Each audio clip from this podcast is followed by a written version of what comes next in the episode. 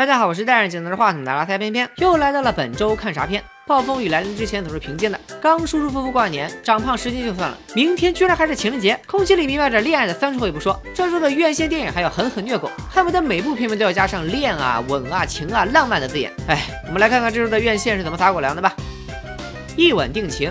在座的各位应该都看过《恶作剧之吻》吧？它改编自多田薰的原创漫画《淘气小清新》，很多国家都把这部漫画改编成了电视剧。不怕暴露年纪的说，偏偏看的是一九九六年博元重来的版《一吻定情》，明天要上映的就是大陆版的《一吻定情》了。作为一个看过日版、瞄过台版的原作党，说实话，最开始不太能接受这版的选角。王大陆演江直树，他演天才学霸，我咋记得王大陆是这样的，以及这样的？再加上他的成名作是在我的少女时代里演的校霸许太宇，偏偏曾一度认为王大陆还是演阿金比较合适吧。有很多和我看法一样的友军。甚至还有人说，王大陆演江直树的一吻定情应该改名叫一口定情。呃，直到我看完点映，啪啪打脸。王大陆演学霸，居然毫无违和感。只能说王大陆把徐代宇诠释的太淋漓尽致了。这部电影就是来打发大家的固化思维的。一吻定情在台版的基础上稍作改编，把原乡情改成了原乡情，由林允扮演一个恨不得一加一等于二都算错的学渣。至于符不符合原作党心中的原乡情，你们去瞅瞅就知道了。总的来说，整体并没有让我失望，完成度出乎意料的高。导演陈玉珊功不可没，你不可能没看过陈玉珊的作品。薰衣草、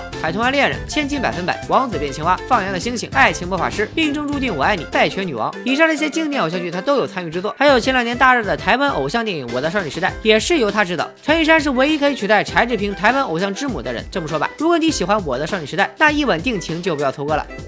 蓝色生死恋。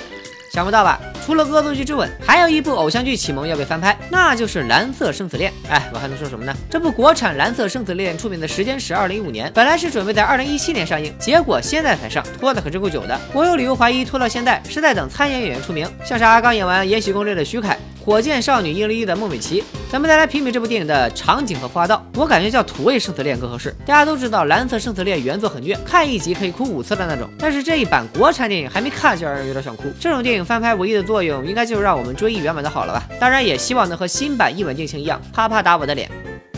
今夜在浪漫剧场。这周院线为了贴合情人节的热点，还挺纯粹的，又是一部爱情片，还带那么点奇幻的色彩。本片是一部日本电影，讲的是男主和从黑白电影里穿越出来的美雪公主谈恋爱的故事。所以画风是这样的，不了解这个故事设定，光看剧照还有点惊悚的感觉。导演是拍过经典日剧《交响情人梦》的五内英树。据说导演拍这部电影就是冲着女主绫濑遥去的。为了拍出女神的魅力，五内英树足足准备了九年。场景之别致，造型之华丽，光女主一人就有二十五套造型，纯爱大制作啊！这么美的场景还得好看的演员来撑。和奶瑶搭戏的是你们的坂口健太郎，来张正脸。剧本在创作阶段参考了巴斯特基顿的《小最佳侦探》和伍迪艾伦的《开罗紫玫瑰》，感觉多重加持之下，应该差不到哪里去吧。本片一年前就在日本上映了，目前豆瓣评分七点零，还是值得一看的。五十米之恋。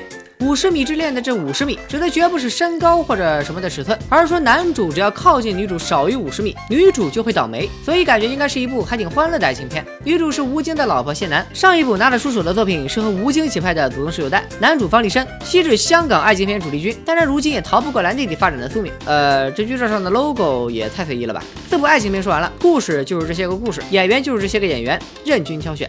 最后一部是国产低龄动画片《瑞雪兆丰年》，这个家伙很神秘，什么都没留下，只有几张剧照。这色调咋看着那么像枪版呢？小孩手里拿了一个孙悟空的面具，说的这个啊，算了，这个梗太老了。